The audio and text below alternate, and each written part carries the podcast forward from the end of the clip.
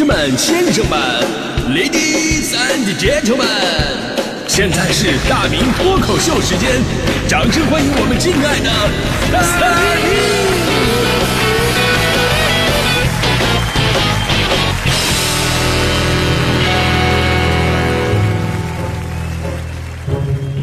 明！好，欢迎各位来到今天的大明脱口秀，我是大明。今天呢是四月一号，所以在这样一个日子，我们来聊聊财富自由，是一件特别符合时令的事儿啊。呃，真的，我因为我一直觉得财富自由就是一个制造焦虑的伪命题。就之前有个段子这么说的嘛，说每天早上我都会先起来看一眼福布斯榜单。看看里边有没有我的名字，没有的话我就爬起来上班啊！说的好像你爬起来上班就能进到福布斯一样。我不仅我天天爬起来，而且我爬的时间打败了全国百分之九十九的用户。我也没进什么福布斯榜单呢，对不对？每个人都想有钱，这是一件让人挺苦恼的事儿。大迪同学就总总给我感叹说自己啊特别的烦。我说你烦什么呀？他说呀他特别烦。他拥有在他这个年龄不该拥有的这么的这么的一个财富，我当时说，我的天，你有多少钱能给我在那凡尔赛呀？他说他卡上余额还剩八百六了。我心想，嗯，确实是你这个年龄不该有的财富。这个，你都快三十了，过得比大学都穷，你说说？哎，我的。所以呢，在这我多说一句啊，领导们啊，大迪同学其实真的挺可怜的，咱就少扣点他的工资吧，真的不容易，挣的没多少，扣的贼拉多。我就突然感觉大迪这一刻好像化身了一家银行一样，你们在那零存整取呢。昨天吧，大迪看到一个新闻就来劲儿了，说这个胡润研究院研究出了各县城市的财富自由的门槛，说什么一线城市准入级的那种呃财富自由门槛是一千九百万。二线城市是一千两百万，三线城市是六百万，这是入门级啊。你要是中级的财富自由呢，那一线城市就得是六千五百万，二线城市是四千一百万，三线城市呢是一千五百万，而一线城市的高级财富自由门槛那就很高了，得有一点九个亿。二线城市是一点二个亿，三线城市是六千九百万。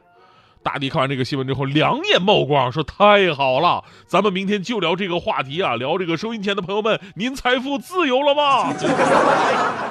大迪说完之后，我我及时的制止了他，我说：“大迪，你你打住，我太了解你了。表面上你在那设计话题，实际上你不就在那设计圈套的吗？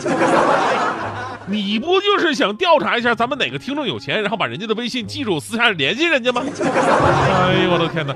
人生的捷径是那么好走的吗？要真的那么容易，我现在早就成赘婿了呀！我，对吧？就算有钱，谁能承认呢？我跟你说一句人生真谛，送给大迪以及各位啊！什么人生真谛？谁都觉得自己缺钱，包括那些不缺钱的，就好像谁都不觉得自己缺德，包括那些缺德的。然后回头咱们说说关于这个财富自由为什么是个伪命题啊？就您就看看刚才那什么准入门槛，什么中级、高级，什么初级，你说我都财富自由了，我想干啥干啥了，我还跟那跟谁比呀？我比啊！你说本来呢，我是奔着财富自由努力工作啊，我要成为人上人，我熬夜揪头发、抓心挠肝、干倒徒弟的工作，咔吧一下子我财富自由了，哎，我爽！我要真正的实现我的梦想，我要做我喜欢的事儿。回头一看，什么？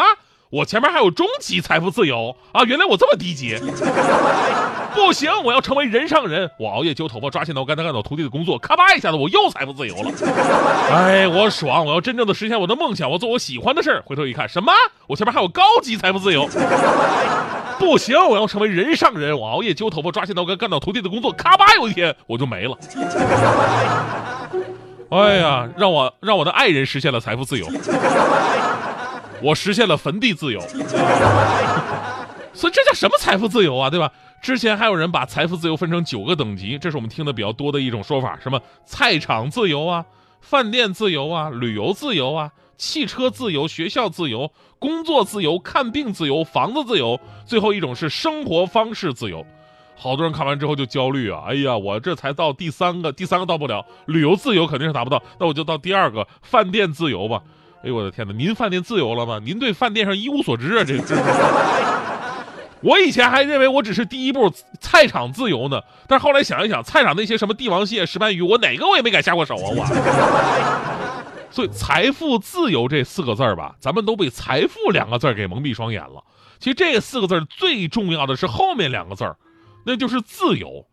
很多人追求的其实只是财富，根本就不是财富自由。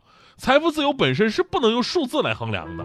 你就说现在直播界啊，两大带货红人，男有佳琪，女有薇娅，对吧？女薇娅是不是当之无愧的带货女王嘛？一场人家直播的销售额高达三亿，一年光佣金收入就能已经过亿了。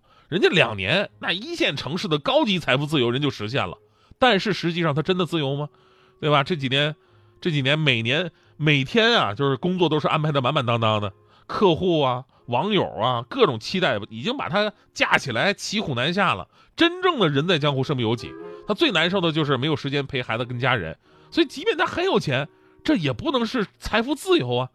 还有那些身边各种宣传什么九九六工作是一种福报的，很多互联网大厂这些年也诞生了无数财富神话。你都不用说那些大佬，咱就说那些戴着眼镜、精神涣散、穿着格子衫的码农，对吧？按照他们的标准，也实现财富自由了，但他们仍然很焦虑，仍然为了明天而担心。他这个事儿告诉我们道理啊，哪有什么财富自由啊？有财富的常常没有自由，有自由的往往没有财富。当然，我也没什么资格说人家啊，毕竟像我这样的，既没有财富，也没有自由。所以呢，咱们得把眼光从财富那两个字儿啊挪出来，对吧？多关注一下自由。首先，时间自由，您能实现吗？对比金钱，时间才是人类最宝贵的财富。如果时间您都不能自由掌控和支配，那生活将会大打折扣。即便你有了财富，你也自由不起来。而比时间自由更重要的就是精神自由。尼采曾经说过呀，获得真正自由的方法是学会自我控制。所谓的精神自由，就是保持独立思考、善于控制自我情绪的人。只有精神自由，你才不会被别人的审美和态度干扰。不以别人的喜好为喜好，不以别人的眼光为向导，你才能真正的做自己。所以你会发现，财富自由这个词儿呢，已经被现在的人啊理解成为一个伪命题了，变成了一个富豪准入门槛。而这个门槛唯一标准就是财富。这种做法就相当于什么呢？相当于小学的时候啊，呃，也不是小学，反正我上学那会儿都这样，排大榜，把学习好的学生就定义为好学生，对吧？像我这种学习不好但人美心善的。就生生的被人说什么差生差生叫了十二年，不对，我十三年，我还复读了一年。但是今天我可以非常自豪跟大家伙说，那么多年过去了，我用自己的努力跟实力告诉了他们，我哪儿都不差，呃，就差点钱儿啊。